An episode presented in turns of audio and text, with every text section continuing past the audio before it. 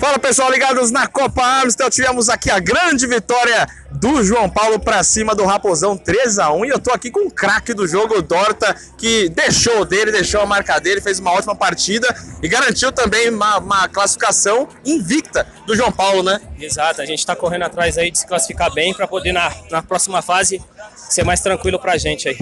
Tá certo. E agora que você ganhou a Amstel, agora que passou a primeira fase, depois a mata-mata, é um outro campeonato. Mas agora com essa Amstel, você vai dividir? Porque o goleiro já pediu ele também. Vamos, vamos dividir com o grupo aí, todo mundo tá de parabéns, jogou todo mundo bem a primeira fase aí.